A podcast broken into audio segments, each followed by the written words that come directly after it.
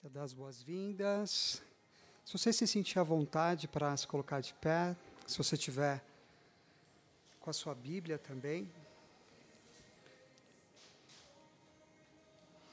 Dia dos Pais. Queria parabenizar os pais que estão com a gente. Tenha sido um dia feliz. E eu quero compartilhar um texto que traz um pouquinho desse sentimento de paternidade, uma informação, muitas informações, e são informações que elas se apoiam em alguns trilhos, em, algum, em alguns valores. E um desses valores é ser pai, é sobre a paternidade. E é um texto na carta do apóstolo Paulo aos Efésios, no capítulo 1 um tempinho para você encontrar, Efésios capítulo 1. Obrigado, Pai, por estarmos aqui, Senhor.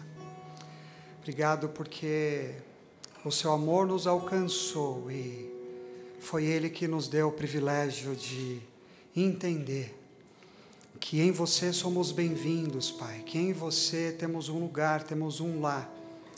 Obrigado, Senhor, porque independente de nós, o Senhor desejou nos inserir nessa verdade de que podemos nos achegar à tua presença, Senhor. Efésios 1 começa dizendo assim: Eu, apóstolo Paulo, apóstolo de Cristo Jesus, pela vontade de Deus, aos santos e fiéis em Cristo Jesus que estão em Éfeso. A vocês, graça e paz da parte de Deus, nosso Pai e do Senhor Jesus Cristo. Bendito seja o Deus e Pai de nosso Senhor Jesus Cristo, que nos abençoou com todas as bênçãos espirituais nas regiões celestiais em Cristo. E eu queria fortalecer que por duas vezes ele fala Deus, nosso Pai, e Pai de Jesus Cristo. Isso é importante porque é uma maneira que o apóstolo encontrou de diferenciar esse Deus, de colocá-lo como de fato o Senhor, como Deus, e ele escolhe a paternidade dele para nos trazer essa revelação. Isso fica claro quando ele começa a trazer tudo que ele nos dá, os lugares que ele nos insere a partir dos próximos versículos. Versículo 4 ele fala que em Jesus ele nos escolheu. Versículo 5 ele fala que nele nos predestinou para sermos adotados como filhos dele. Versículo 7 ele fala sobre redenção, que nele, esse Pai, o Pai de Jesus Cristo, nos insere na redenção que ele provê para nós.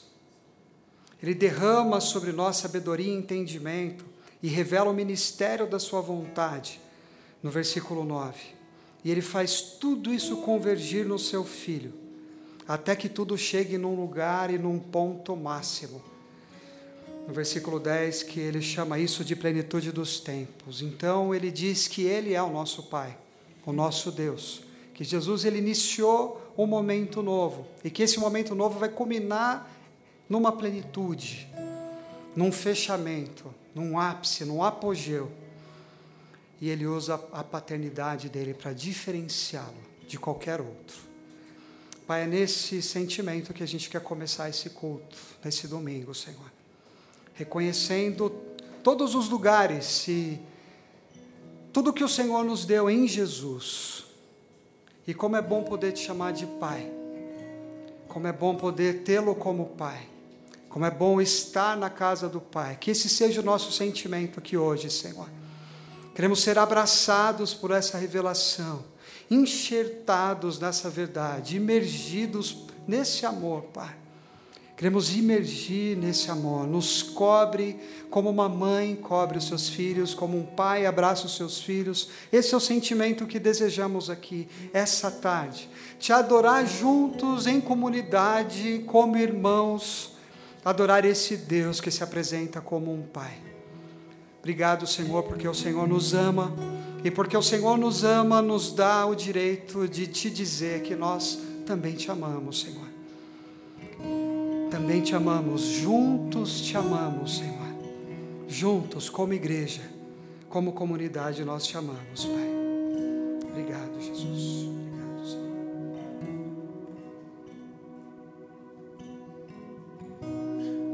Senhor,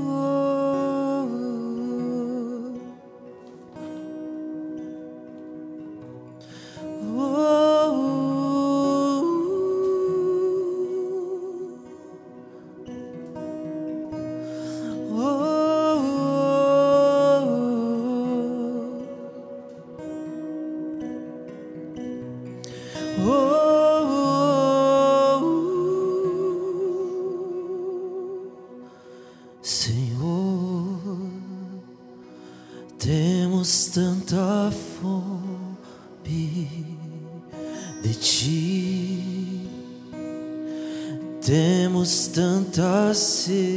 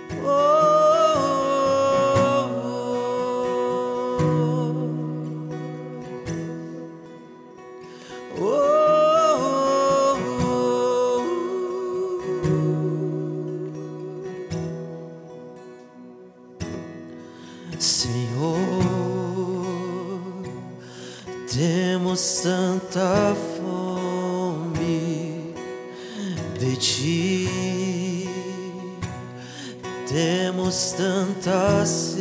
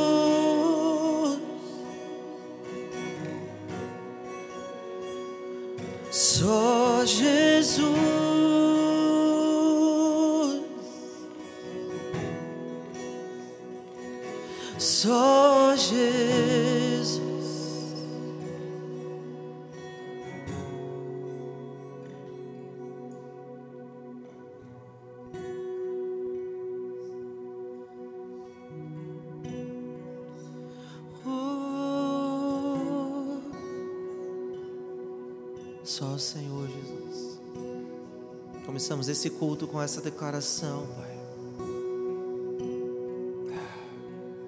Tu és o pão que veio do céu, Jesus. Existe um espaço dentro de nós que só o Senhor pode preencher, mais nada. Nós não nos bastamos, esse mundo não nos basta. O que temos, por melhor que seja, não nos basta, Jesus.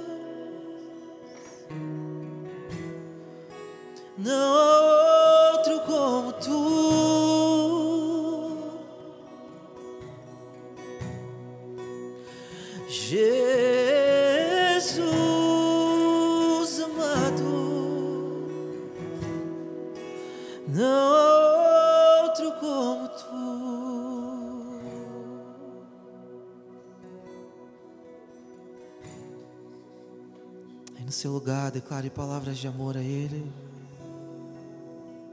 Com certeza você deve ter algo para agradecer a Ele.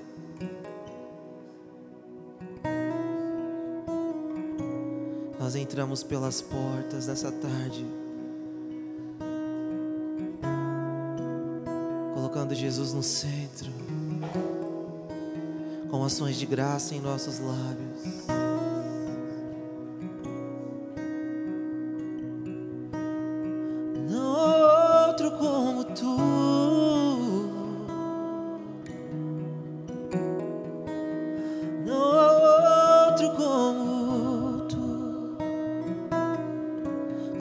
as palavras.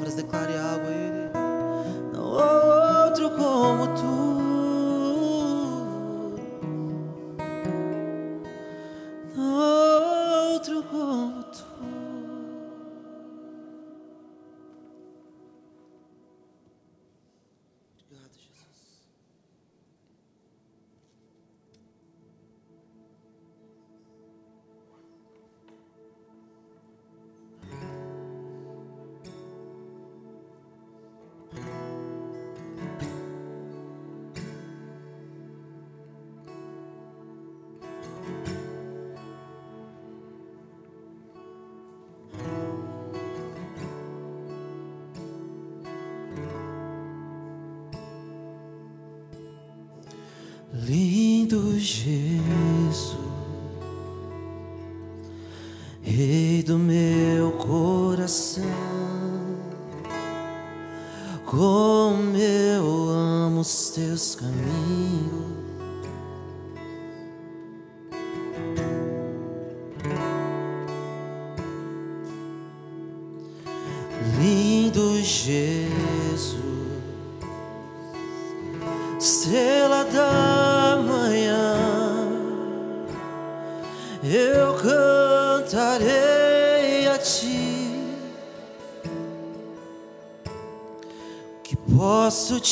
dó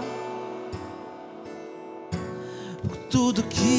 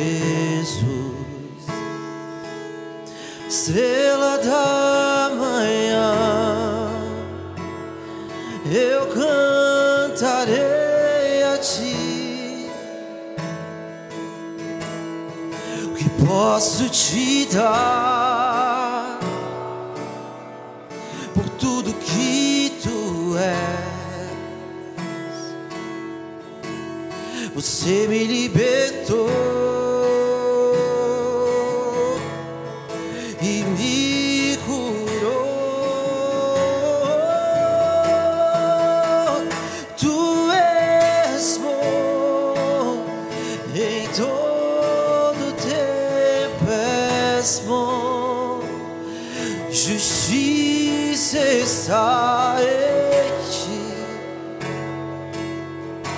Teu amor é para sempre.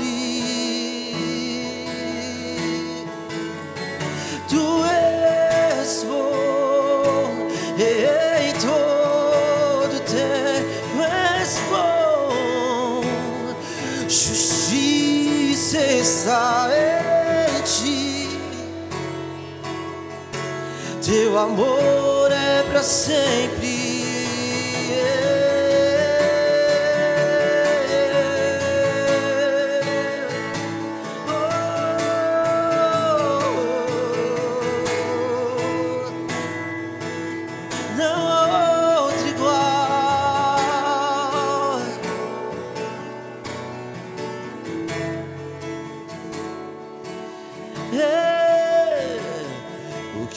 Posso te dar por tudo que tu és. Você me libertou e me curou. Vamos declarar isso bem forte a Ele. O que posso te dar?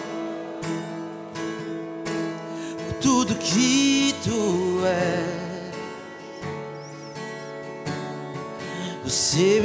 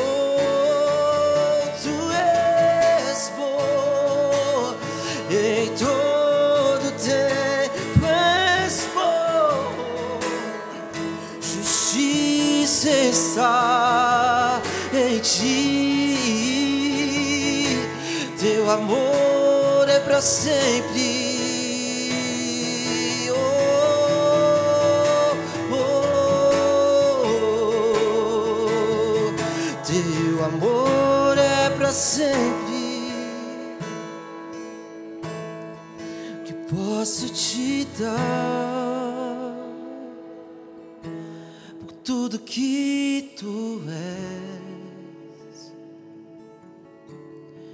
Você nos libertou e nos curou. Tu és bom, tu és bom em todo tempo. És bom, justiça está em ti. Teu amor é para sempre.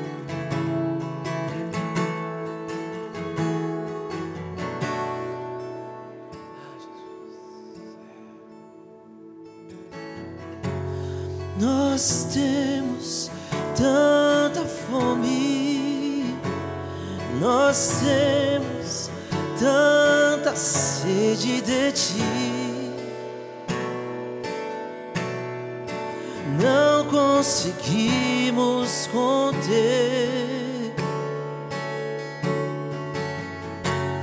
Lançamos nossas coroas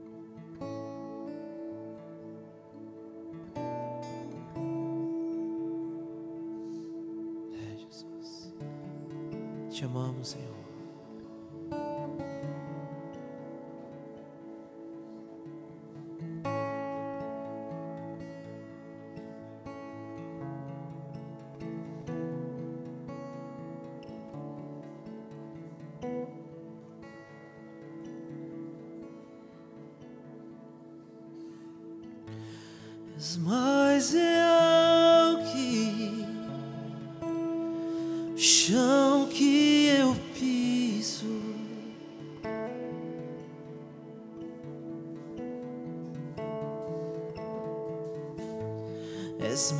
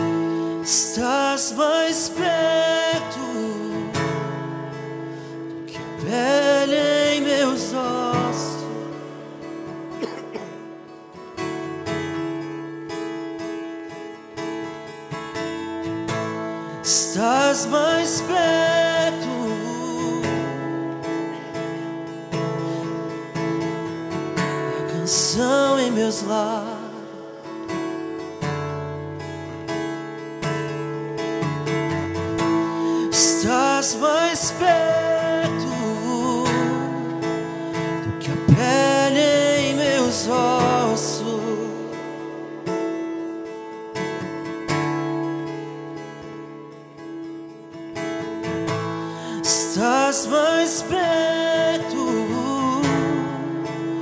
A canção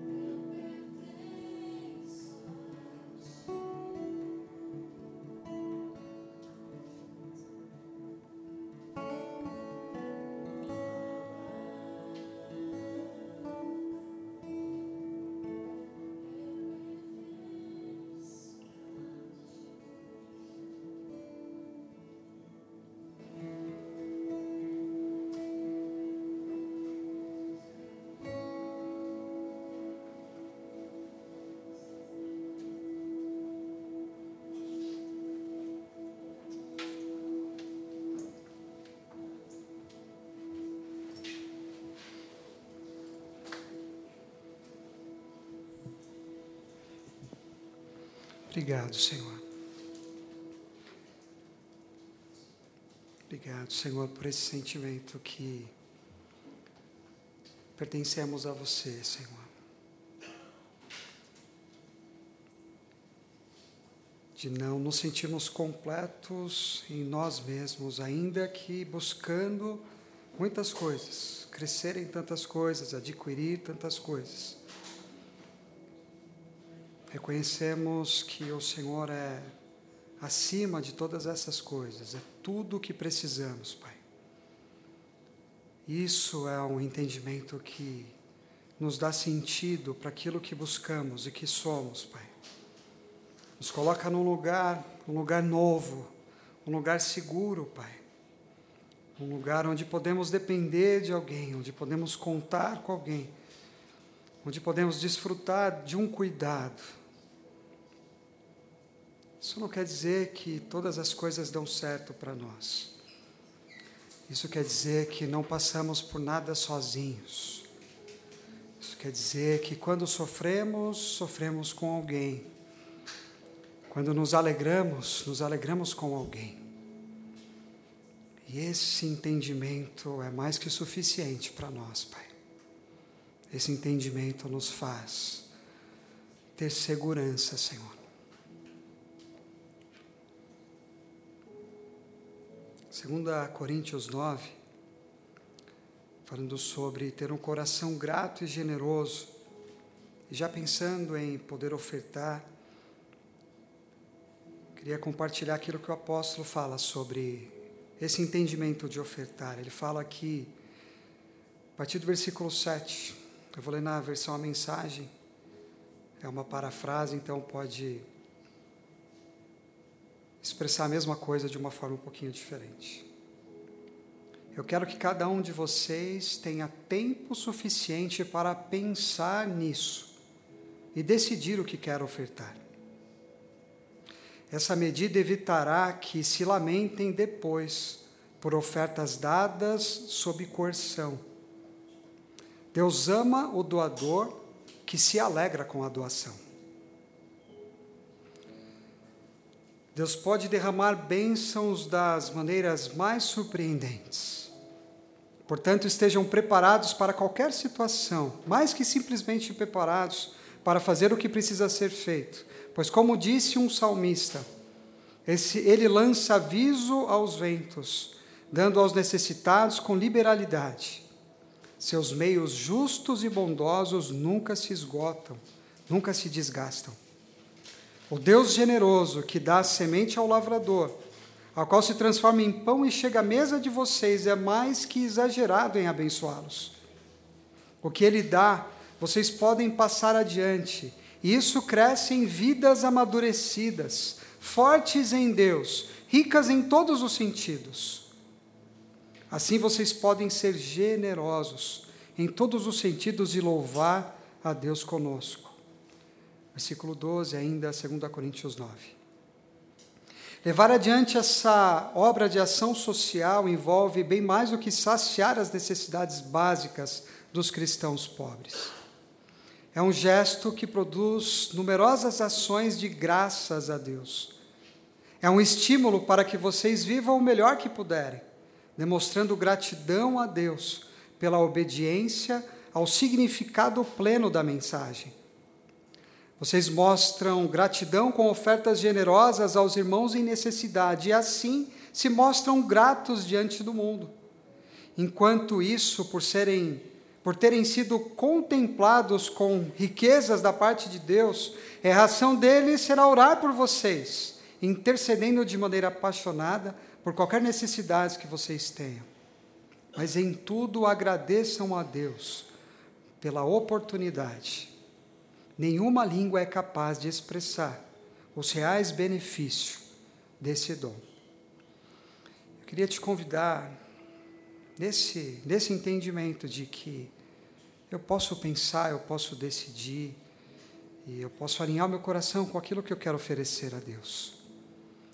E que isso se converte num relacionamento com Ele que só me faz bem. E a minha generosidade não faz só bem ao outro, faz bem a mim.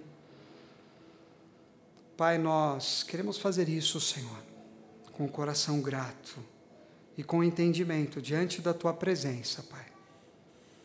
Peço que o Senhor nos provê aquilo que precisamos, tudo o que precisamos, Pai. Que também nos dê criatividade para crescer em tudo aquilo que fazemos. Nos coloca, Senhor, em lugares mais altos, nos faça plenos naquilo que fazemos, felizes, Pai. E que, ainda que seja um processo para chegar onde queremos chegar, que nesse processo desfrutemos de alegria na tua presença, de entender que o Senhor está acima de tudo e tudo que temos vem de você. E nos dando forças e nos ajudando nas melhores escolhas, ainda, ainda dentro dessa criatividade. Sermos satisfeitos vivendo uma vida com você também, Senhor, na área financeira, Pai e que isso nos faça ter aquilo que é mais do que suficiente. E com o coração grato e satisfeito naquilo que fazemos, abençoar e ser generoso, Senhor, com os nossos irmãos. Em nome de Jesus. Você pode, se você estiver preparado para isso e quiser fazer isso, trazer o seu envelope, trazer aqui na cestinha.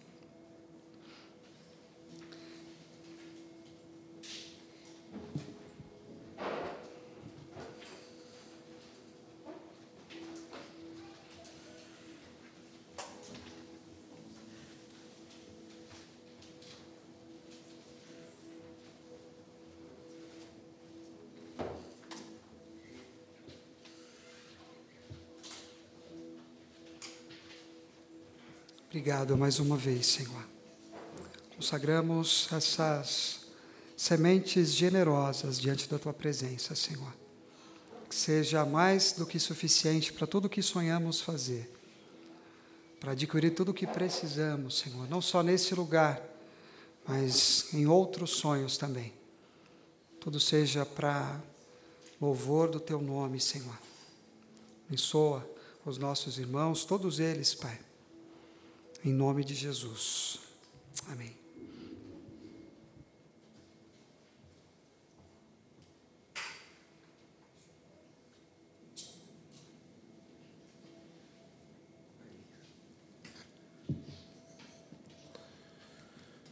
Boa noite, gente. Graça e paz. Hoje é dia dos pais, né? Aí o pessoal falta. E é normal isso no contexto da igreja, né? Quando chega as épocas festivas, geralmente é assim.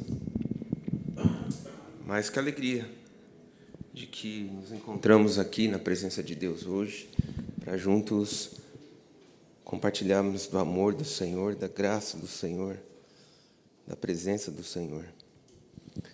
Ah, estou incumbido né, de continuar uma série sobre o nosso propósito como igreja. Né? A ideia é a gente falar o que a gente entende sobre o nosso propósito, para que, que a gente quer abrir uma igreja, ou por que, que a gente deseja é, seguir nesse caminho, né?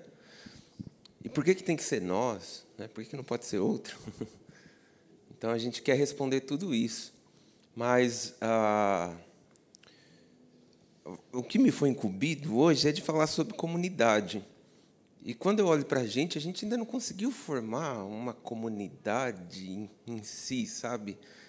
De pessoas que frequentam a casa umas das outras, ou de que se ajudam, de que oram umas pelas outras. A gente está nesse processo ainda. É nosso sétimo culto ainda, né?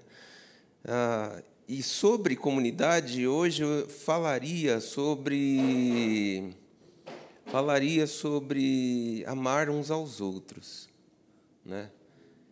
Então, eu orando ao Senhor em casa, eu entendi que eu deveria falar sobre o amor. E isso vai estar relacionado sobre amar uns aos outros também. Mas primeiro eu quero trazer uma teologia, né? Ou um sermão sobre o que significa o amor, como a gente pensa o amor. Para falar sobre isso, eu escolhi o capítulo do amor das Escrituras. Alguém já sabe qual é ou não? 1 Coríntios 13. Tá? Vamos falar sobre ele hoje. Na verdade, eu acho que eu vou começar uma série dentro de outra série, tá? porque isso aqui vai levar tempo, pelo menos aí três, três dias para poder esboçar, né, poder falar sobre todo esse capítulo aqui. Então, hoje eu vou dar uma introdução e depois, quando eu estiver falando de novo, a gente continua aqui. Então, abra sua Bíblia aí, 1 Coríntios 13. Ah, versículos 1, 2 e 3 hoje. O que, que eu quero dizer nesses três versículos iniciais aqui? Quero dizer o que, que Paulo traz para a gente uma, um padrão de medida. E a medida é o amor. Da próxima vez que eu estiver aqui, vou falar dos versículos 4 a 7 e vou determinar aqui o caráter do amor. E depois, a parte final, a gente vai falar sobre a supremacia do amor, ou a superioridade do amor. Então vamos fazer a leitura de 1 Coríntios 13, versículos 1 a 3. Diz assim: as Escrituras. Eu vou ler na NVT, a Elô vai colocar aqui para a gente. Se eu falasse a língua dos homens e dos anjos, mas não tivesse amor, seria como um sino que ressoa ou como um símbolo que retine. Se eu tivesse o dom de profecias, se entendesse todos os mistérios de Deus e tivesse todo o conhecimento, e se tivesse uma fé que me permitisse mover montanhas, mas não tivesse amor, eu nada seria. Se desse tudo que tem aos pobres e até entregasse meu corpo para ser queimado, e não tivesse amor, de nada me adiantaria. Amém. Senhor, que esta parte da tua palavra nos ajude a nos tornarmos um povo mais amoroso. Que as nossas vidas possam ser canais do grande amor de Deus. Canais que fluem e que se espalham para as outras pessoas todos os dias durante toda a nossa vida. Assim como Deus é amor, que nós, filhos de Deus, possamos amar uns aos outros, como Cristo nos amou. Amém. Amém. Gostaria de começar fazendo uma pergunta a você. Como você mede a sua vida? Pergunta é esquisita, né? Como, como assim? Como você mede o valor das coisas que você fez, realizou ou conquistou? Todos nós sabemos que o padrão de medida do mundo, o que o mundo gosta de usar, é quanto dinheiro você ganha ou quanto dinheiro você vai ganhar no futuro. Curiosamente, nós temos adotado nos nossos vocabulários modernos algumas expressões como essa, de milhões e de centavos. Milhões para falar que uma coisa é muito boa, e centavos para o oposto disso. A impressão que passa é que o dinheiro está intrinsecamente relacionado aos valores essenciais de uma pessoa. De certo modo, a nossa sociedade utiliza esse parâmetro para dizer o seguinte: quanto mais dinheiro você tem, então mais importante você é. Ocorre, porém, que esse tipo de padrão é um meio de medida meio distorcido. É como se tivesse um vírus na matriz. Veja bem, sob esse sistema, nós tendemos a valorizar muito mais os nossos heróis esportivos do que os nossos professores.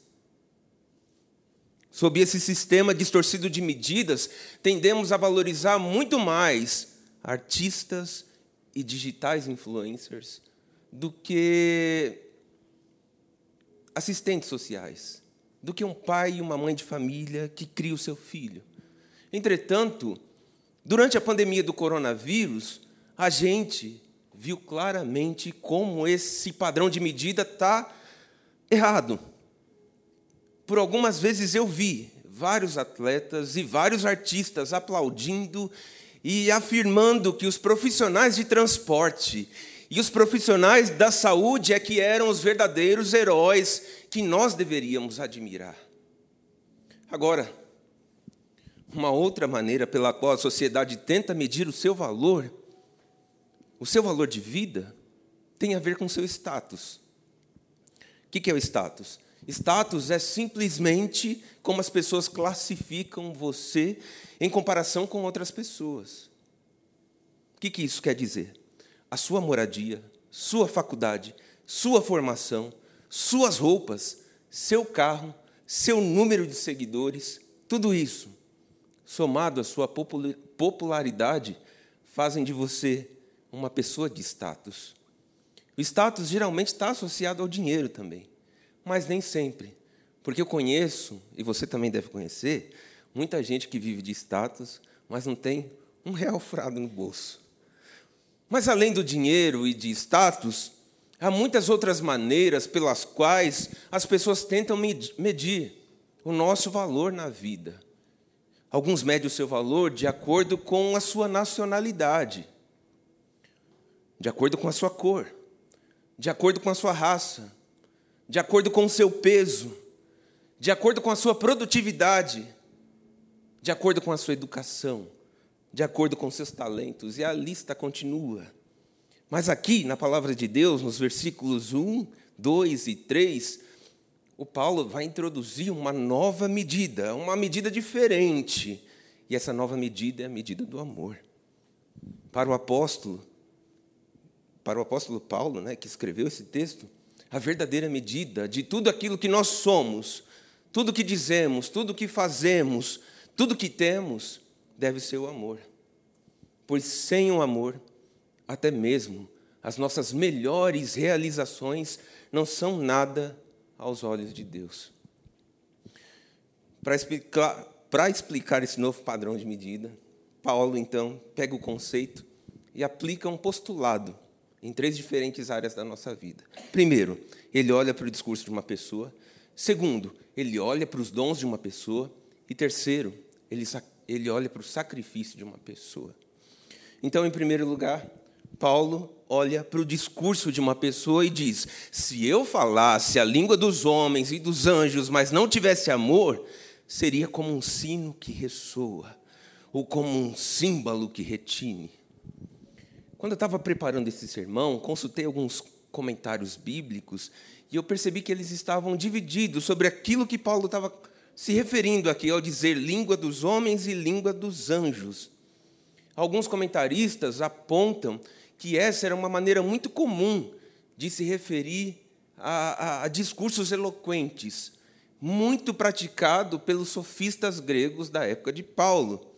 Quem eram os sofistas? Sofistas eram professores que tinham uma retórica muito boa, que falavam muito bem, que se apresentavam ao público e que pregavam dizendo que o homem, e não Deus, é o centro de tudo. Então, para esses comentaristas, a pessoa que falava na língua dos homens e na língua dos anjos era uma pessoa que falava com grande eloquência, com grande estilo. Agora, outra parte dos comentários, que eu consultei, obviamente, né, vão dizer que esse versículo ocorre no contexto de uma discussão sobre dons espirituais, e especialmente sobre o dom de línguas. Se você volta um capítulo, capítulo 12, e vai depois para frente, no capítulo 14, você vai perceber que tanto 1 Coríntios 12 quanto 1 Coríntios 14 está se referindo ao dom de línguas, ou aos dons espirituais. E o, o, o capítulo 13 está ensanduichado no meio desses dois textos. Né? Então, a minha opinião é, é que qualquer interpretação aqui é possível. Porque realmente os coríntios estavam lutando com ambas as questões. E, particularmente, eu acho que Paulo era tão inteligente que, muito provavelmente, ele estava pretendendo que os coríntios captassem ambos os sentidos. De um jeito ou de outro, os coríntios, nos dias de Paulo, estavam muito envolvidos na fala. Eles eram falantes, debatedores, apreciavam e valorizavam um discurso forte, fervoroso, ousado e persuasivo. Imagina só o Lula e o Bolsonaro num debate. A gente não gosta da fala deles, de nenhum dos dois, sejamos sinceros. Mas era mais ou menos assim, as pessoas queriam ouvir, sabe? O que esses dois caras tinham tinham né, que ter. Então, na época de Paulo, aqui, falando aos coríntios, ele estava falando mais ou menos isso. As pessoas estavam louvando e enaltecendo o discurso de outro. Principalmente daqueles que sabem, que têm a lábia, que são eloquentes, que sabem falar. Ao passo que, aparentemente, Muitos deles estavam desprezando o próprio apóstolo Paulo, porque sentiam que Paulo não era um homem qualificado com eloquência e oratória. Paulo não era eloquente. Isso é muito facilmente constatado em 2 Coríntios 10, versículo 10. Coloca aí para a gente, Lu. 2 Coríntios 10, versículo 10. Pois alguns dizem, as cartas de Paulo são exigentes e enérgicas, mas em pessoa ele é fraco e os seus discursos de nada valem.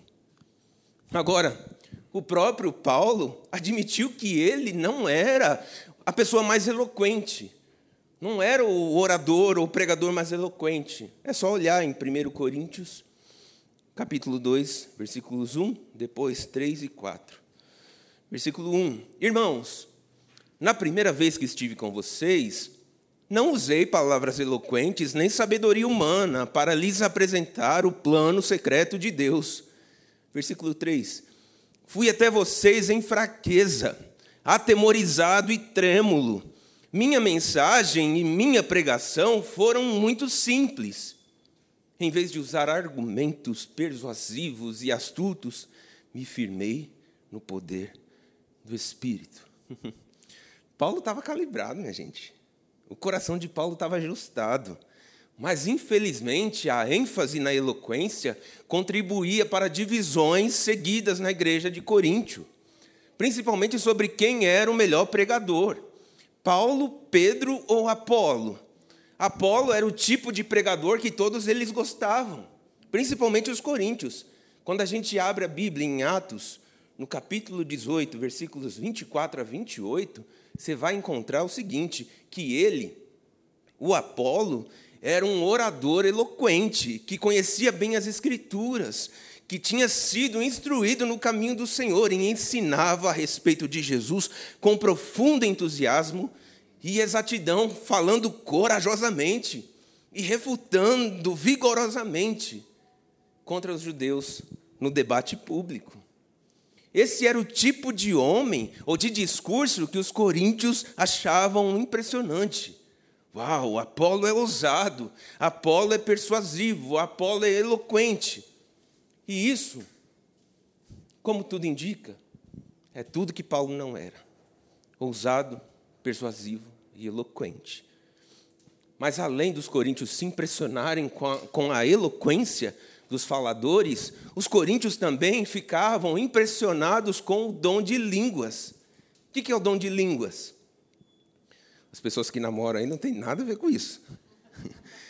O dom de línguas é a capacidade dada pelo Espírito Santo para você falar numa língua que você não estudou, que você não treinou, que você não sabe falar. Então vem o Espírito Santo e te capacita para falar aquilo. Atos 2, nós verificamos e sabemos que naquele dia de Pentecostes houve um derramamento inicial do Espírito Santo e as pessoas começaram a falar em línguas estrangeiras, não estranhas, estrangeiras. Judeus de muitas nações vi, vieram para Jerusalém para celebrarem o Pentecostes. E quando chegaram ali, viram aqueles discípulos galileus todos falando no seu próprio idioma, no árabe, no, sei lá, em todos aqueles lá. Os discípulos falavam em outras línguas, que nesse caso são línguas estrangeiras. E nesse caso, ele não, eles não haviam estudado qualquer língua dessas, mas ao falar, essas línguas, elas eram compreendidas em cada coração e as pessoas ouviam o Evangelho através da manifestação do Espírito Santo. Você sabe que todo domingo de manhã eu estou numa igreja coreana. Eu sou o Chondo, eles me chamam lá de Chondo. É tipo um evangelista. Os jovens falam em português, mas os pais deles falam só em coreano. Um ou outro que arranha um, um português assim. E, gente, era, é a mesma coisa de eu estar ali no domingo de manhã, o Espírito Santo vir sobre mim, e de repente eu começar a falar em coreano. E o povo que está lá fora, no outro templo, ouvir a minha pregação e saber que Deus está falando com eles. Então foi mais ou menos isso que Paulo está dizendo e que os discípulos experimentaram em Pentecostes. Né? Só que Paulo, é, além disso, não fala só dessa língua estrangeira. Paulo também fala de uma língua estranha, que os pentecostais, e eu me identifico, ah, ou eu me simpatizo, chamam carinhosamente de línguas de fogo. Paulo, inclusive, fala do uso do dom de línguas como um dom válido do Espírito Santo, que, quando usado corretamente, edifica todo o corpo de Cristo. Quando a gente fala em línguas corretamente, a gente enche outras pessoas e edifica essas outras pessoas. Né? Óbvio que deve ter interpretação de tudo isso, e é um, assunto, é um outro assunto. Mas, continuando aqui, sobre esse assunto, Paulo usa o capítulo 12 e o capítulo 14 para instruir os coríntios sobre como usar adequadamente esses dons espirituais. No entanto, os coríntios viam erroneamente o falar em línguas como um sinal de status especial. Quem fala em línguas tem status. Aqueles que estão falando em línguas são mais importantes do que aqueles que não falam em línguas. Claro que todos os dons são especiais, mas os coríntios achavam que o dom de línguas era o mais importante de todos. E sabe o que eles fizeram aqui? Se dividiram em dois grupos: o grupo de elite, que fala em línguas, e o grupo não especial, não de elite, que não fala em línguas. Assim, em vez de edificar o corpo de Cristo, eles estavam ostentando de forma egoísta o dom que agora eles tinham aprendido, que é o dom de línguas, para o seu próprio benefício, para a sua própria imponência, para o seu próprio status. Vejam só como eu falo bonito. Eu falo tanto na língua dos homens quanto na língua dos anjos. E o meu próximo? Eu quero saber do meu próximo. O que, que tem o meu próximo? O que importa de verdade é eu ficar impressionado comigo mesmo. É ostentar o meu próprio ego. É me bajular diante de todos os meus amigos egocêntricos também. Isso é o que me importa. É mais ou menos assim que os coríntios falavam. Então, nesse sentido, o que Paulo está querendo dizer aqui é que a imponência, a altivez e até o brilhantismo de uma fala, por si só, é um péssimo padrão para medir a vida de alguém. Para falar a verdade, esse nem é um péssimo padrão, esse é um falso padrão. Porque você não pode medir uma pessoa pelo valor das palavras. E você não pode medir o valor do amor de uma pessoa por aquilo que ela fala imponentemente a você. Porque até mais, até o mais bonito dos discursos pode comunicar nada de valor. Até mesmo a fala mais brilhante do mundo pode comunicar nada de valor. Se você sabe de história um pouquinho só, você vai saber que Adolf Hitler tinha um discurso que convencia todo mundo. Falava muito bem, era muito convincente e muito persuasivo. E a história todo mundo sabe qual é. Do mesmo modo, o dom de línguas pode ser usado e aplicado de forma muito errada e muito egoísta. Usado e aplicado para ferir outras pessoas do que para edificá-los. Só um minuto, desculpa.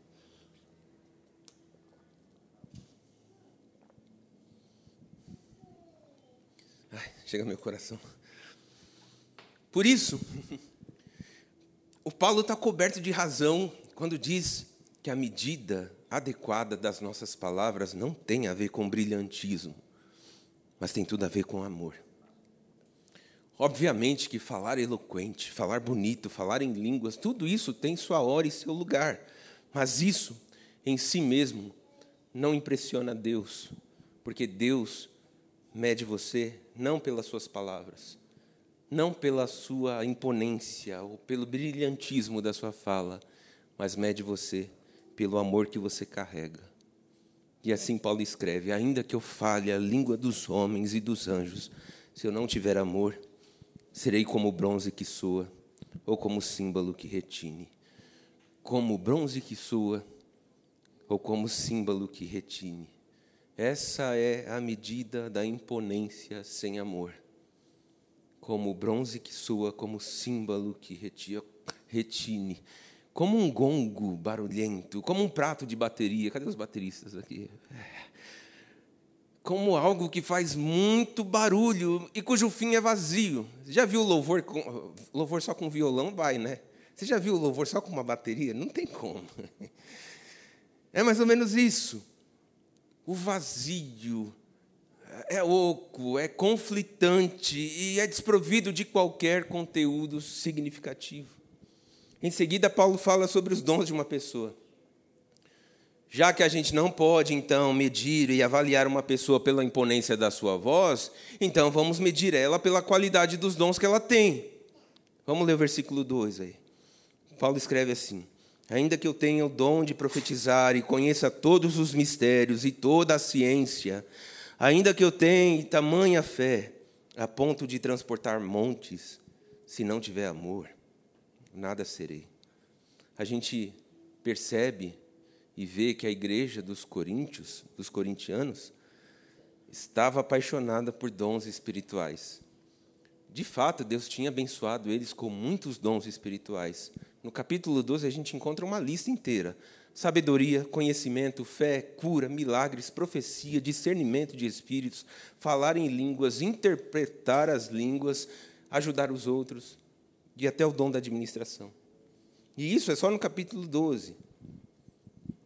Mas, gente, não há nada de errado aqui com os dons espirituais. Os dons espirituais, na verdade, são um presente de Deus para nós. São essenciais para nós edificarmos uns aos outros e, principalmente, para nos ajudar a funcionar como igreja de Jesus Cristo. Quando esses dons são usados corretamente, a sua utilidade faz exatamente isso. Nos ajuda a sermos igreja. De fato, os dons são bons. E Deus não dá dons ruins a ninguém. Por isso, o problema não é com os dons espirituais, mas com o uso indevido deles. Também com o mau entendimento que temos acerca deles, com apelo exagerado em alguns deles e a exclusão de outros dons. É nisso que os coríntios estavam é, errando quando se tratava de dons espirituais. E o erro que eles cometeram, até hoje, muita gente comete. E qual é o erro? Os coríntios cometeram o erro de confundir dons espirituais com maturidade espiritual. Isso é uma coisa interessante, porque dons espirituais e maturidade espiritual nem sempre vêm juntas. O primeiro versículo aqui nos ensinou que você não pode medir o valor de uma pessoa pela imponência da sua fala. Já o versículo 2 nos ensina que você não pode medir a maturidade espiritual de alguém de acordo com os dons dessa pessoa. Aqui, nesse versículo 2, Paulo menciona três dons espirituais. Quais são aí? É o dom da profecia, dom do conhecimento e o dom da fé. Então, em primeiro lugar, a gente vê aqui o dom da profecia. No capítulo 14, Paulo vai, vai explicar melhor a respeito desse dom. E ele vai dizer o seguinte: o dom da profecia é muito maior que o dom de línguas. Mas o que é o dom da profecia? O dom da profecia é, espiritual né, é a capacidade dada pelo Espírito Santo ao homem de falar, de falar palavras específicas de Deus a outra pessoa. Qual é o objetivo do dom da profecia? O objetivo da profecia é fortalecer, encorajar e confortar as pessoas da comunidade. Enquanto isso, gente, cada vez que uma pessoa usava o dom da profecia, a igreja tinha o dever de receber a profecia e analisar, e examinar e testar cuidadosamente cada profecia de acordo com as Escrituras, segundo as Escrituras. E na igreja primitiva, muita gente, muitos profetas se levantaram e eles entregaram palavras específicas para muitas pessoas e Deus foi usando poderosamente, sabe? Mas aqui talvez você se pergunte: em nossos dias, isso ainda funciona, né? Deus ainda trabalha dessa forma? A nossa igreja não é cessacionista. A nossa igreja é continuista, ela acredita na continuação dos dons. Portanto, nós não vemos nenhuma razão pela qual Deus não poderia continuar trabalhando assim. Mas, tal como a igreja primitiva, nós temos que pesar cuidadosamente qualquer suposta revelação de Deus. Qualquer gente que se levantar um dia no nosso meio e falar, ah, eu sou profeta, recebi uma palavra de Deus para sua vida vai na palavra primeiro. A palavra que tem toda a supremacia. É isso que a gente está tentando dizer aqui. Então, particularmente, eu acredito sim que hoje em dia o dom da profecia ainda funciona, ainda pode ser exercido mas é exercido principalmente no dom da pregação. É na medida que a gente fala a palavra de Deus e as pessoas ouvem a palavra de Deus, é que a pregação se transforma em dom de profecia. Talvez eu tenha complicado um pouco aqui o que eu estou querendo dizer. Mas, enfim, talvez por isso, minha gente, é o que o Paulo está dizendo, apontando para o dom da profecia e dizendo: se eu tenho esse dom, mas não tenho amor, então, eu não sou nada. Aí, em seguida, Paulo vai e menciona o dom do conhecimento. O que é o dom espiritual do conhecimento? O dom espiritual do conhecimento é a capacidade dada pelo Espírito Santo para que uma pessoa tenha compreensão, revelação e insight sobre os mistérios de Deus. Isso, às vezes, envolve uma palavra de conhecimento para alguém. Ou seja, quando isso acontece, quando Deus dá é, esse, essa palavra de conhecimento, ele dá de forma sobrenatural um conhecimento direto a uma pessoa sobre algo que ela não poderia obter por meios naturais. Deus fala e essa pessoa recebe então esse conhecimento. De fato, isso é uma compreensão especial ou um insight das Escrituras. Na minha caminhada, eu conheci algumas pessoas que tinham esse dom do conhecimento. E é impressionante que o cara sabe tudo mesmo. Você faz uma pergunta e o cara já, bem, já vem já com a resposta. Vou tentar explicar mais ou menos o que se trata o dom do conhecimento.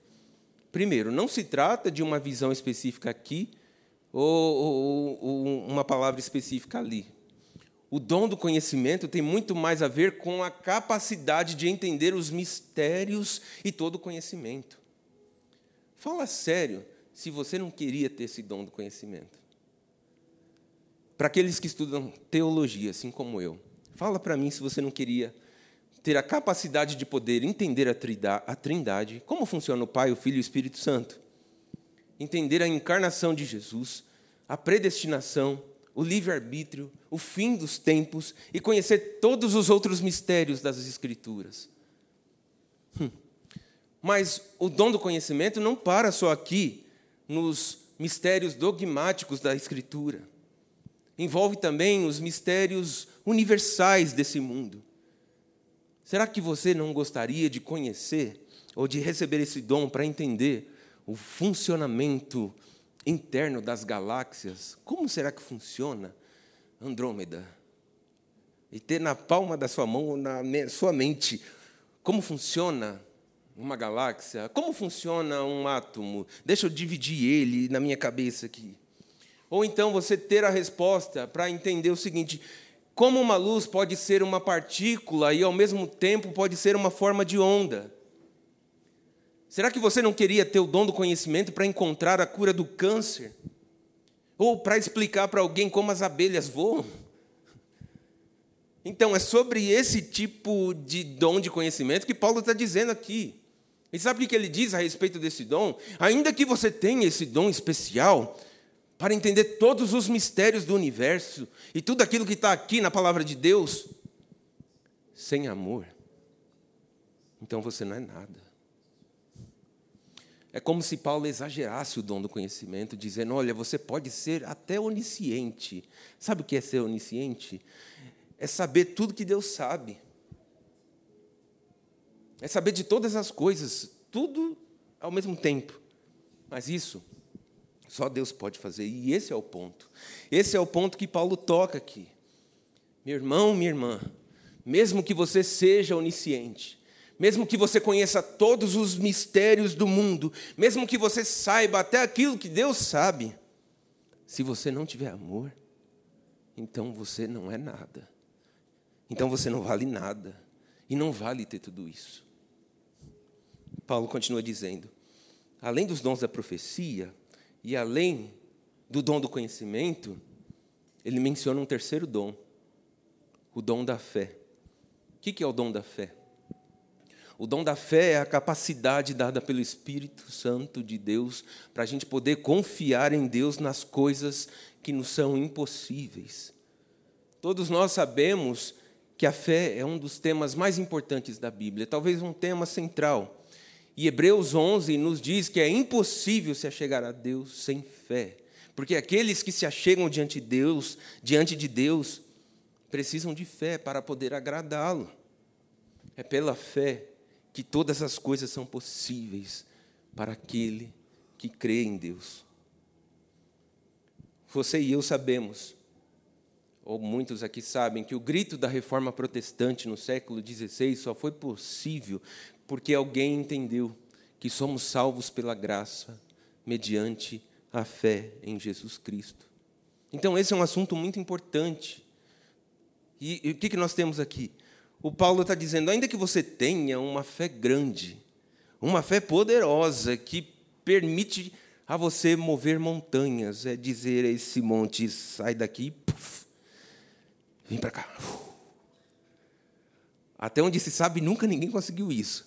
Mas Paulo está dizendo: ainda que você consiga transportar um monte de lugar, sem fé, então você não é nada. Então a questão do segundo versículo que nós temos aqui é o seguinte: você não pode medir a maturidade espiritual de alguém pela qualidade dos seus dons. Porque os dons espirituais não são um sinal da maturidade espiritual de alguém, mas um sinal da graça de Deus. Porque Deus dá seus dons gratuitamente a todo aquele que pedir, a todo aquele que nele acreditar. Entende o que Paulo está dizendo aqui? Paulo diz: ó, você pode profetizar, você pode ter grande conhecimento, e você pode ter uma grande fé, gigante, e mesmo assim, sem amor, você pode não ser nada. Portanto, a minha maturidade espiritual e a sua maturidade espiritual não é medida pelos nossos dons, mas é medida pelo nosso amor. Os dons são importantes, isso é muito verdade. Os dons são essenciais para a gente construir uma igreja, para a gente caminhar como corpo de Cristo, mas é o amor que atesta a verdadeira maturidade de alguém, de uma igreja também. Então, em primeiro lugar, eu disse que você não pode medir o valor das suas palavras pela imponência da sua fala. Em segundo lugar, eu disse que você não pode medir sua maturidade espiritual pela qualidade ou pelas características dos seus dons. Agora, em terceiro e último lugar, eu quero dizer que você não pode medir o tamanho da sua recompensa pela profundidade do seu sacrifício. Vamos ler o versículo 3 aí. Se eu desse tudo que tenho aos pobres, e até entregasse meu corpo para ser queimado, e não tivesse amor, de nada me adiantaria. Assim como Paulo escreveu sobre o falar na língua dos homens e o falar na língua dos anjos como uma boa eloquência nos seus termos mais elevados, e também escreveu sobre os dons, no seu sentido mais amplo, como profetizar e entender todos os mistérios e todo o conhecimento, e ter a capacidade de uma fé que move montanhas. Assim, do mesmo modo, Paulo está dizendo aqui sobre é, o seu sacrifício num sentido mais amplo, mais nobre possível. E, na verdade, ele nos dá aqui dois exemplos de sacrifícios mais extremos que uma pessoa, que eu e você, pode fazer. O primeiro exemplo é dar tudo o que você possui aos pobres. Algumas pessoas acham muito difícil viver longe da busca por mais dinheiro. Na verdade, algumas pessoas colocam o dinheiro como o verdadeiro senhor das suas vidas. E agora, quanto mais eles ganham, mais avarentos ficam e sentem mais dificuldade de orar. Isso é em alguns casos. Óbvio que tem gente que, que é diferente. Mas isso é triste, porque a Bíblia ensina que, na verdade, é muito mais feliz e muito mais abençoador dar do que receber. Mas aqueles que se apegam ao dinheiro, apegam firmemente, nunca aprendem a alegria de dar, de doar, de ofertar, de oferecer. Isso não quer dizer que nós não devamos ser sábios com o nosso dinheiro. Pelo contrário, a gente tem que ser sábio com o nosso dinheiro. E a Bíblia nos ensina a, a, a sermos também generosos, especialmente com aqueles que precisam. Por outro lado, algumas pessoas dão o seu dinheiro por motivações erradas, por motivos errados, errados. Talvez eles cedem por culpa, ou talvez por compulsão, ou pelo desejo de receber algo de volta. Mais uma vez, a Bíblia nos ensina que nós não devemos dar nosso dinheiro sob compulsão, nem dar o nosso dinheiro esperando, esperando receber de volta, mas devemos ofertar livremente, de bom grado e com alegria. E o interessante é que Jesus falou sobre algumas recompensas que virão para aqueles que dão, que ofertam e que doam. No entanto, a motivação dessa pessoa tem que estar no endereço certo. Jesus disse aos seus discípulos, em Mateus 6, versículos 2 e 4: Quando ajudarem alguém necessitado, não façam como os hipócritas que tocam trombetas nas sinagogas e nas ruas para serem elogiados pelos outros. Eu lhes digo a verdade. Eles não receberão outra recompensa além dessa. Mas quando ajudarem alguém necessitado, não deixem que a mão esquerda saiba o que a direita está fazendo. Deem sua ajuda em segredo, e o seu pai que observa em segredo os recompensará. Então, pelas palavras de Jesus, nós sabemos que há uma recompensa em dar. Mas o resultado não é automático, entende? O resultado não é imediato no sentido de que eu posso barganhar, ofertando e recebendo logo em seguida. Não, não é isso. Nós devemos ajudar e ofertar com a motivação certa.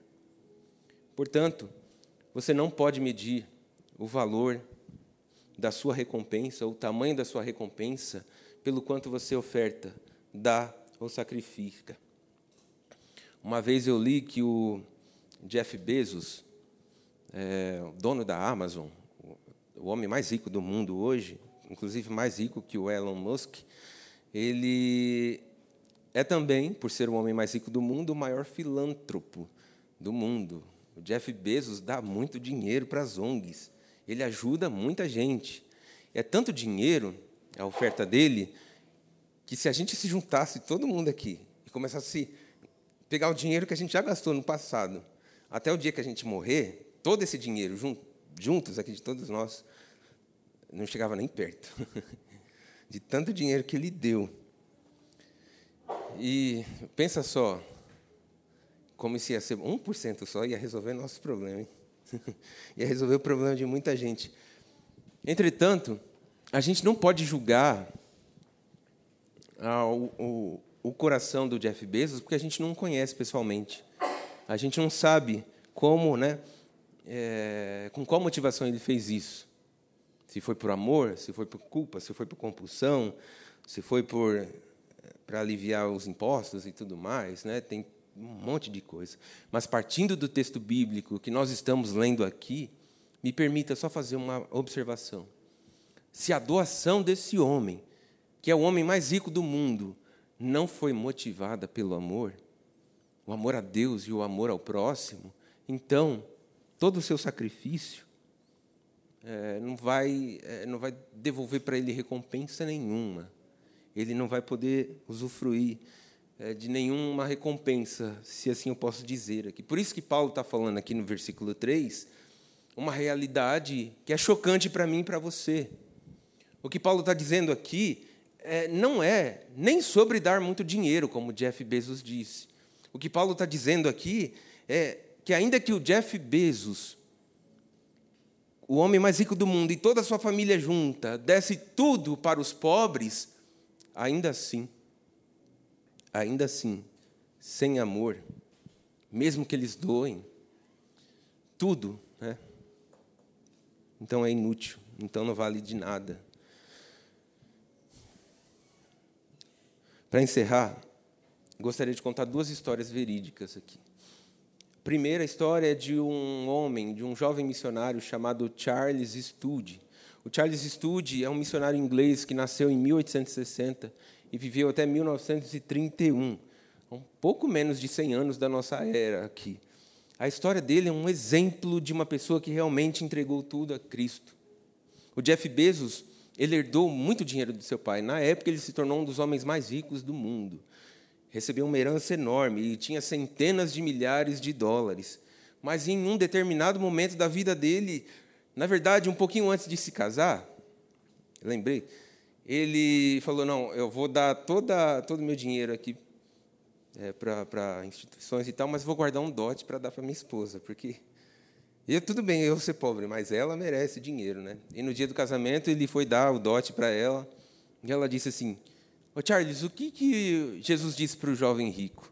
Aí o Charles disse: Ah, disse, vende tudo que você tem, dá aos pobres, depois vem e me segue. Então, ok, Charles, eu quero. É, vamos fazer isso. Vamos começar então nosso primeiro dia de casamento só com é, só com o Senhor. E essa história, né, é interessante, que eles doaram até a última reserva de dinheiro que eles tinham. O Charles Studi foi para a África, serviu lá por um tempo e depois foi para a China e serviram é, como missionários pelo resto da sua vida. E o dinheiro que eles deram, para quem foi? Né? Uma parte do dinheiro eles doaram para o Instituto Bíblico Moody. Moody é um famoso teólogo, né? E hoje o Instituto Moody é um dos seminários mais ah, formadores de pastores e teólogos no nosso tempo. Capacita e prepara pastores para muita gente. Outra parte do dinheiro foi entregue para o George Miller. Quem que foi o George Miller? George Miller era um homem que abriu um orfanato. Você sabe que há 150 anos atrás tinha muito disso, né? Abriu um orfanato sem dinheiro nenhum. Só que ele tinha dentro do seu orfanato mais de mil crianças. Sabe o que ele fazia todos os dias para levantar comida para esse povo? Ia para a beira da cama e orava. Senhor, não tem nada para dar de café da manhã, nem almoço, nem janta para essas crianças hoje. E dizia, a história diz, dizia que quando ele terminava de orar, e ele ficava três horas no quarto orando, quando ele saía para fora, começavam a chegar os caminhões com, com, a, com comida né, para as criancinhas, com Bíblia, com roupa e tudo mais. E o George Miller serviu por muitos anos nesse orfanato e atendeu milhares e milhares de crianças. A outra parte do dinheiro foi para a China para ajudar as missões modernas do Hudson Taylor.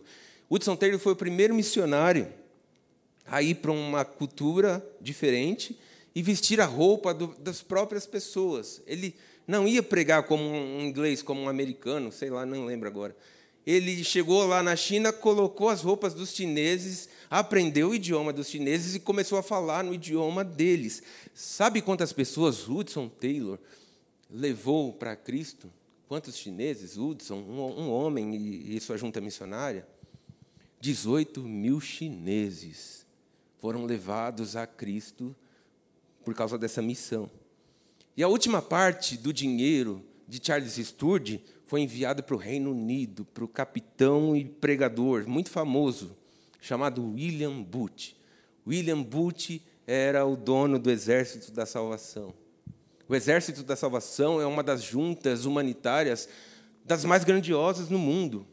Quando há problemas na, nos países, o Exército da Salvação está lá para fornecer ajuda humanitária. Então, juntas, essas quatro missões, que foram frutos de uma oferta generosa de alguém, abençoaram mais gente do que a gente pode contar. É possível que essas quatro missões sejam as maiores da história. Agora deixa eu contar a segunda história. Mas antes, deixa eu explicar aqui o versículo 3. Né? O primeiro exemplo que Paulo diz é: ainda que eu use ou doe todo o meu dinheiro aos pobres. Né?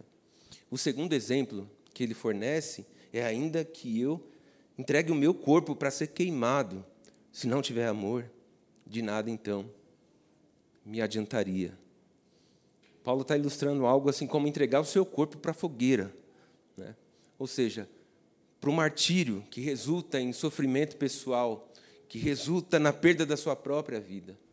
Minha gente, hoje é muito difícil para nós dar 10% do nosso dinheiro.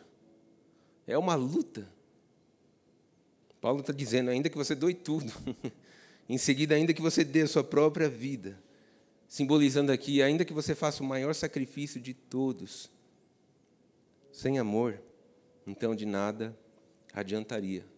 Mas a história da igreja nos conta uma história de que muitos dos primeiros cristãos entregavam a sua vida por amor ao Evangelho, por amor a Jesus. Eles entregavam a sua vida para as chamas, para os leões e para a espada.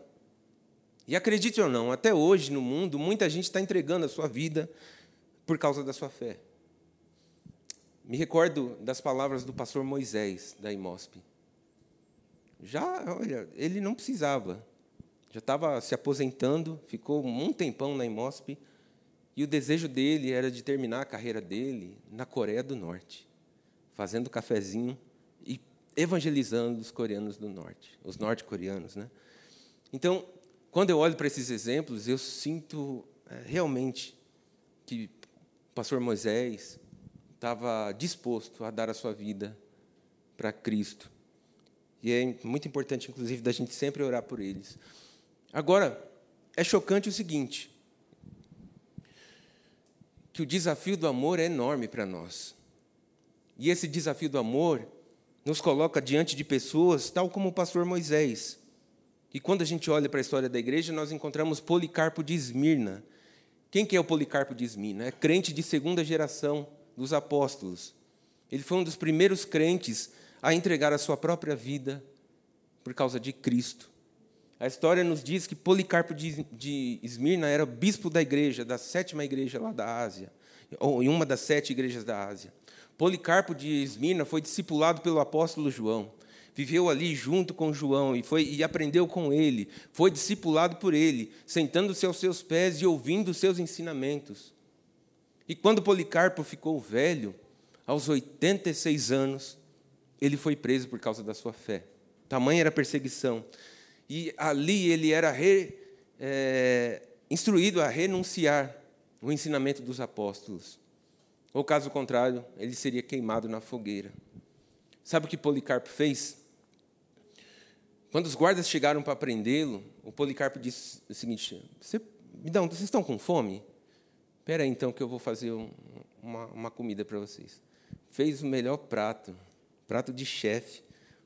Serviu um jantar bem gostoso para os guardas. Aí falou: enquanto vocês comem, vocês me dariam uma hora para que eu pudesse orar?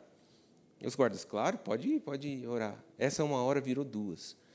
Quando ele terminou a oração, os guardas ficaram até, eh, puxa, não é possível que eh, somos nós que estamos aqui para prender esse senhor de 86 anos. Olha que homem piedoso e tudo mais. Mas, Policarpo, a gente precisa te levar. A gente precisa uh, apresentar você para o imperador. E levando Policarpo no caminho, eles começaram a dizer: Ô Policarpo, não custa nada você falar assim, ô, ô César, você é o Senhor. Deixa eu oferecer incenso a você e deixa eu te adorar, César. Se você fizer isso, Policarpo, você vai se ver livre. E de repente você vai poder viver a sua vida e terminar a sua vida bem, não na fogueira, não entre eh, os leões e tudo mais. Mas o Policarpo se, se, se recusava a renunciar a Cristo. Então ele foi levado para o julgamento. E quando ele chegou lá, tinha um estádio repleto de gente sanguinária, violenta, querendo ver sangue, leões e fogueiras de, de ambos os lados. E lá dentro daquela, daquele arraial, daquela arena, o oficial lhe dizia: Vai, Policarpo, jure pela fortuna de César, arrependa-se e diga: abaixo os ateus. Essa era uma forma de dizer que os crentes né, não criam no imperador, então eles eram ateus. E o Policarpo acenando com a mão, um tom de, sarcar, de sarcasmo disse, abaixo os ateus, porque, na verdade, quem não crê, quem é ateu aqui, são vocês. Então, Policarpo fez essa brincadeira. Um velhinho, hein, de 86 anos. Mas, quando ele falou isso, ele começou a considerar, os romanos começaram a considerar que o Policarpo estava zoando, estava brincando com a cara deles. Os guardas diziam: negue Jesus Cristo e eu vou libertar você, Policarpo. Aí o Policarpo dizia: Poxa, já fazem 86 anos que eu sirvo ao meu Senhor e ele nunca me fez mal. Como poderia então agora blasfemar ao rei que me salvou? Aí o procônsul gritava mais uma vez: Vai, Policarpo, renuncie seu Cristo e jure por César. E o Policarpo respondia: Se você finge não saber quem e o que eu sou, deixe-me declarar com ousadia: Eu sou cristão. E se você quiser saber mais sobre Jesus, eu vou ficar muito feliz em marcar uma reunião com você e contar o Evangelho. Em seguida, o procônsul ficou bravo e falou: Vou te queimar vivo, Policarpo. Aí o Policarpo respondeu: Você me ameaça com fogo que queima durante o momento e que se apaga logo em seguida. Mas você ignora o fogo do julgamento e do castigo eterno, que é reservado para os ímpios. Então, por que você se atrasa? Venha e faça logo o que você quiser. Então a história nos diz que, segundo os observadores, né, à medida em que as chamas botaram fogo no Policarpo, e à medida em que as chamas se aumentavam e subia, o fogo não consumia o corpo de Policarpo. O fogo formava um círculo ao redor dele, mas o seu corpo não queimava. Com fogo, como o fogo não teve efeito esperado sobre o corpo de Policarpo, um guarda pegou uma lança bem grande e esfaqueou até a morte. Um senhor de 86 anos que não renunciou à sua fé. Então os observadores dizem que o sangue de Policarpo apagou as chamas daquela fogueira. E sabe o que isso diz para mim para você? Assim como Charles Studd entregou todo o seu dinheiro, e assim como Policarpo de Esmirna entregou todo o seu corpo em chamas, ou as chamas, nós até ficamos, ficamos ofegantes com o sacrifício deles, ficamos até envergonhados quando olhamos para nós, já que nós mal conseguimos dar metade do nosso dinheiro, nem 10% do nosso dinheiro, nós também estremecemos e nos apavoramos ao pensar numa morte dolorosa como essa. Mas sabe de uma coisa? Até mesmo Charles Studd e até mesmo Policarpo de Esmirna, por maior que fossem ou sejam seus sacrifícios, eles não fazem. Se eles não fizessem isso por amor a Deus, então de nada valeria. Se eles não tiverem feito isso por amor a Deus e ao próximo, então de nada adiantou qualquer sacrifício, pois eles não receberam qualquer recompensa. E é isso que Paulo está dizendo aqui. Se eu desse tudo que tenho aos pobres, e até entregasse o meu corpo para ser queimado, e não tivesse amor, então de nada me adiantaria. Em conclusão, você não pode medir o valor das suas palavras pela imponência ou eloquência do seu discurso. Segundo, você não pode medir a sua maturidade espiritual pela qualidade dos seus dons. Terceiro, você não pode medir o tamanho da sua recompensa pela profundidade do seu sacrifício. As palavras que você fala, os dons que você tem, os sacrifícios que você faz, nenhum deles terá qualquer valor se não forem batizados no amor. Porque o amor é muito mais do que palavras. Porque o amor não é dom supremo. Porque quando eu digo que eu tenho o dom do amor, eu estou dizendo que outra pessoa não tem o dom do amor. Isso é errado. O amor é o fruto supremo e todos nós temos o fruto do amor dentro de nós. O amor vai além de sacrifícios. Ou seja, então nada do que você diz, nada do que você tem, Nada do que você faz possui qualquer valor sem o amor, porque o amor é a verdadeira medida de todas as coisas. Se um dia eu chegar a ensinar aqui na igreja, na escola bíblica, se um dia eu chegar a pregar aqui na Comec, se um dia eu sair visitar os doentes ou evangelizar alguém, se um dia eu for levar cesta básica para os pobres, se eu fizer tudo isso e não tiver amor, então tudo é inútil então eu não sou nada. Então de nada me vale tudo isso. Se eu trabalhar na minha empresa com a minha esposa, criar os meus filhos, sustentar a minha família e fizer tudo isso sem amor, então eu não sou nada. Eu não sou digno de nada. Se eu realizar tudo o que eu me propuser a fazer, realizando todos os meus sonhos, cumprir todas as minhas metas e objetivos na vida, e não tiver amor, De que me vale tudo isso? Então, minha gente, essa é a pergunta que você deve responder. Como você mede a sua vida? Carreira, dinheiro, status, conquistas, realizações, discursos bonitos? O que acabamos de ver aqui hoje é que a maneira correta, bíblica e evangélica de medir a sua vida é pelo amor. A, ma a maneira correta de medir tudo que você diz, tudo que você tem e tudo que você faz é pelo amor. Como está seu amor hoje?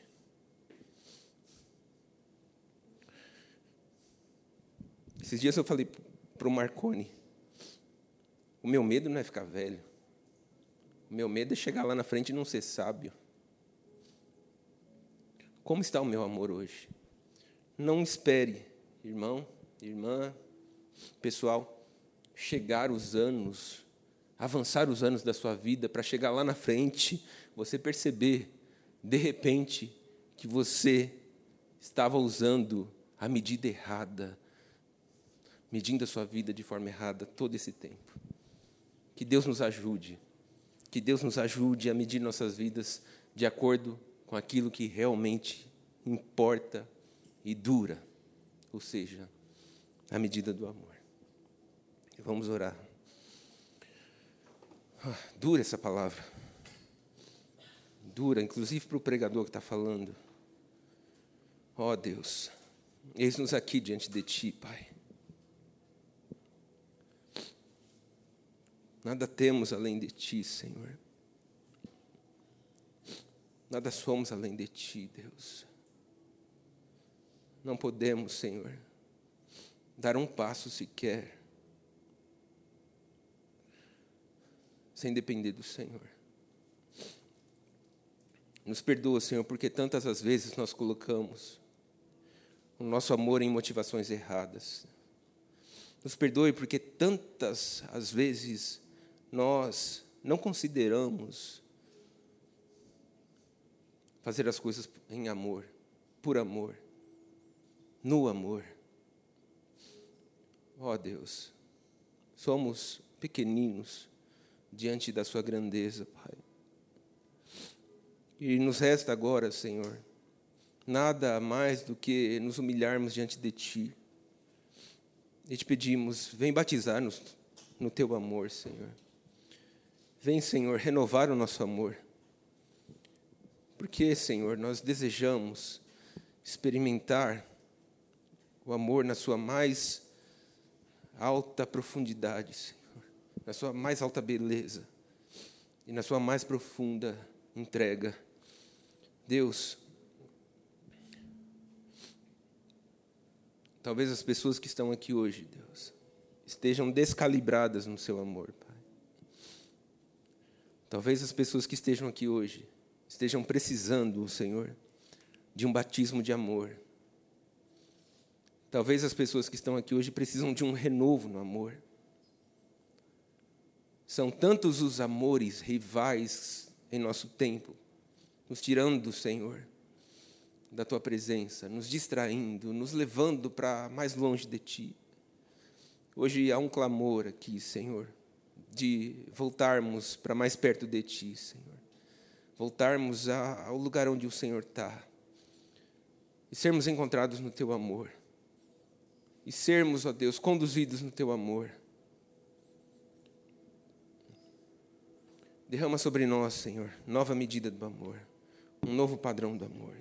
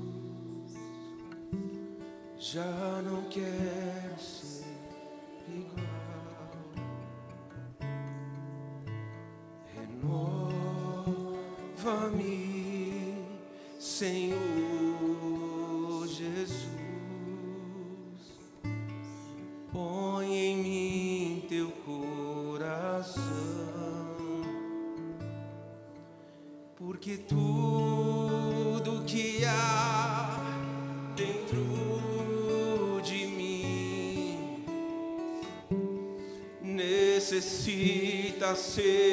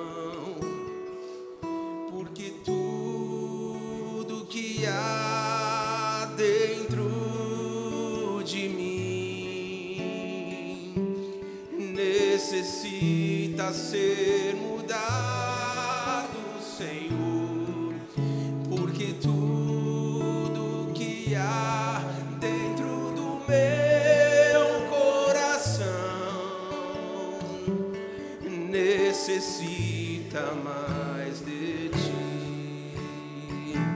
Talvez você precise de oração nessa hora. Se é o seu caso, por favor, levante a sua mão e um dos líderes aqui vai até você e vai orar agora.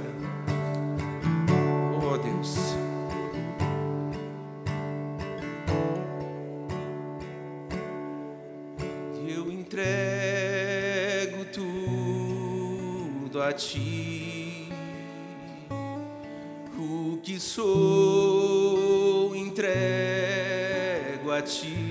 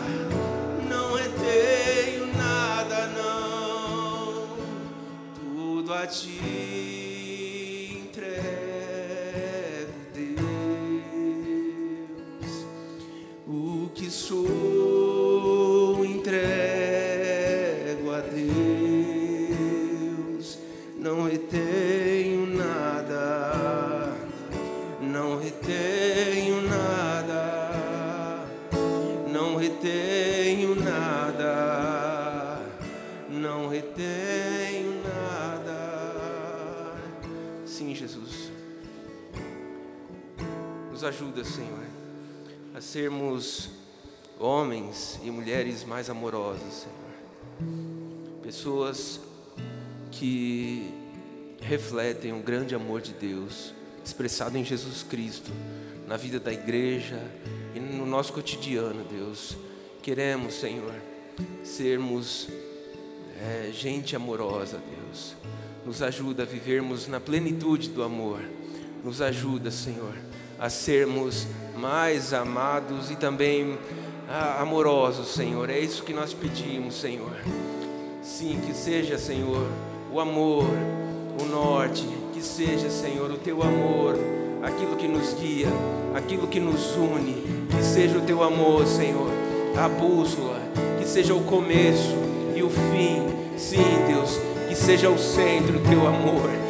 Tudo seja o teu amor, Deus. Tudo em nós seja banhado no teu amor, lavado no teu amor, conduzido no teu amor, Senhor. O nosso dar, o nosso receber, tudo no teu amor, Senhor. O nosso levantar de mãos e o nosso ajoelhar, tudo no teu amor, Senhor. Se não permita, Senhor, que nós façamos nada sem o teu amor. Dá-nos, Senhor, mais o teu amor. Renova-nos no teu amor, Deus.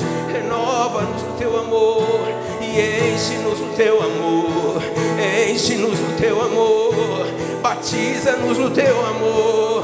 Queremos, pedimos, sim, Deus, envia, envia mais o teu amor sobre nós e que sejamos correspondência do teu amor.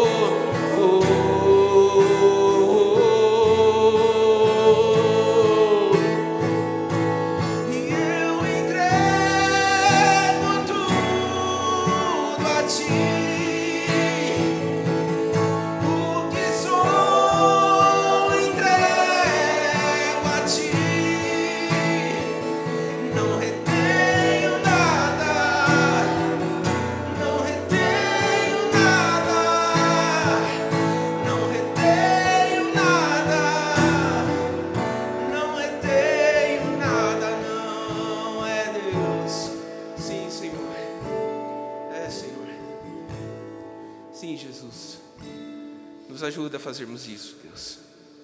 Em nome do Senhor, nós agradecemos por esse período aqui, Deus. Obrigado, obrigado, Jesus. Amém.